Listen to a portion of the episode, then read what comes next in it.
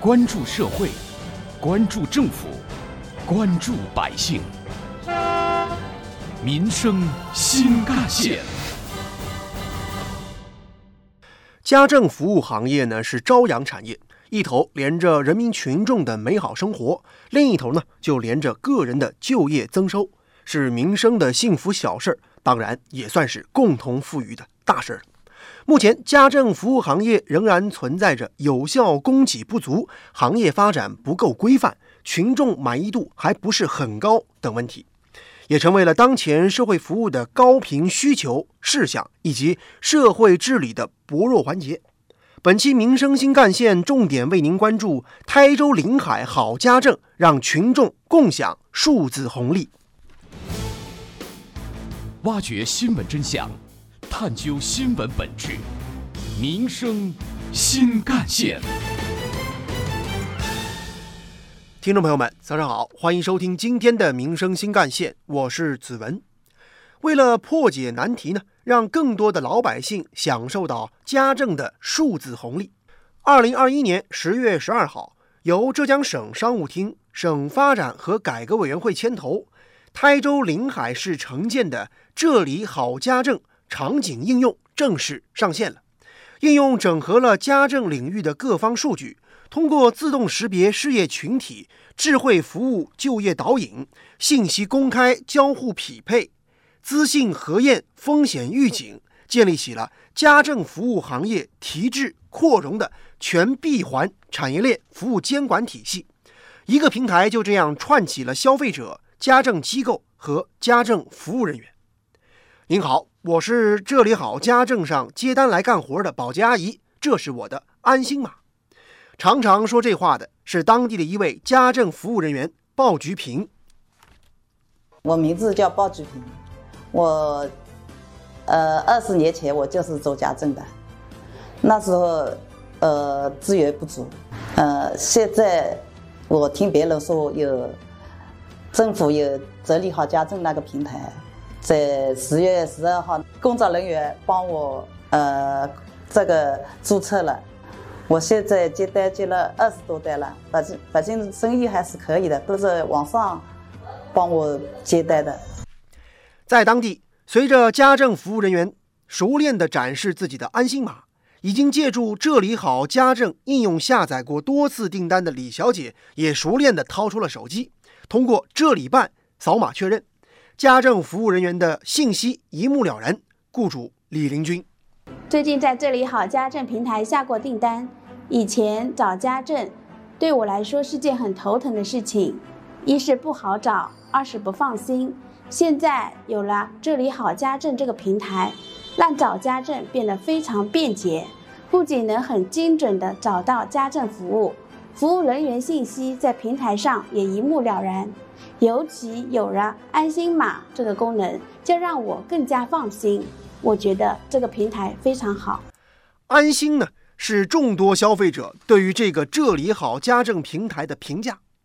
新的应用能为消费者精准、快速的匹配家政服务人员，而通过扫描安心码，还可以全面掌握从业人员的信息。这里好家政通过公开信息、应用距离、好评经验等各类的排序算法推荐，推动供需的精准匹配。全面接入家政服务人员的体检、培训、保险、犯罪信用等各类的个人信息，综合评判之后，实施安心码的三色动态管理。系统也会自动扫描异常情况，实时预警相关风险，并且促成修改。而“信心”这个关键词儿，则是众多选择入驻其中的家政服务机构的直观体验。当地一家叫做“开心语家政”的负责人胡俊告诉记者。开心语创立于一九九九年，已经至今二十多年了。以前家政人员的流失率非常高，而且我们机构的订单量很少，对于我们机构没有什么保障。现在，这里好家政平台上线后，我们第一时间报名发布了项目，当天截止晚上九点左右，我们就有八十单左右，订单量明显增加，而且更加精准、详细了解了客户的需求，提高了我们的工作效率。平台上还有对我们家政公司的各项政策扶持，感谢政府出台了“这里好家政”这个平台，我们对以后的工作更加有信心了。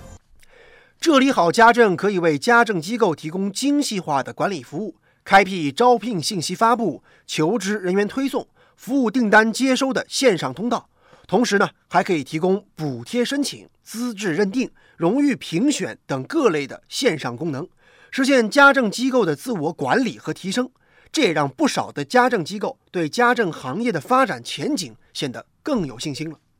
当然，省心则是很多普通家政从业者最大的收获和体会。就像我们今天节目当中刚刚采访的那位家政服务人员鲍菊平，其实二十多年前他曾经放弃了这个行业，如今又重新开始在线接单了。应用上线当天呢，鲍菊平让工作人员帮自己注册了、上传了个人信息。而像鲍菊平一样，在当地还有很多事业人员，借此也获得了灵活就业、赚取收入的好机会。采访中，台州临海市商务局党委委员、副局长刘军表示呢，今年是数字化改革元年，这里好家政应用场景的谋划建设，就一站式满足了从业人员学好技能、家政机构招好员工、消费者找好服务以及。政府部门管好行业发展的四好需求，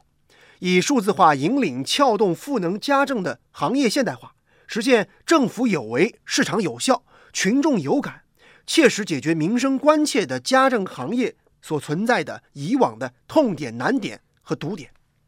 这里好家政能归集分析个人户籍、健康、犯罪、信用数据。自动识别符合条件的事业群体，通过短信提醒、平台推送、线下帮扶等多种方式引导进入家政行业就业，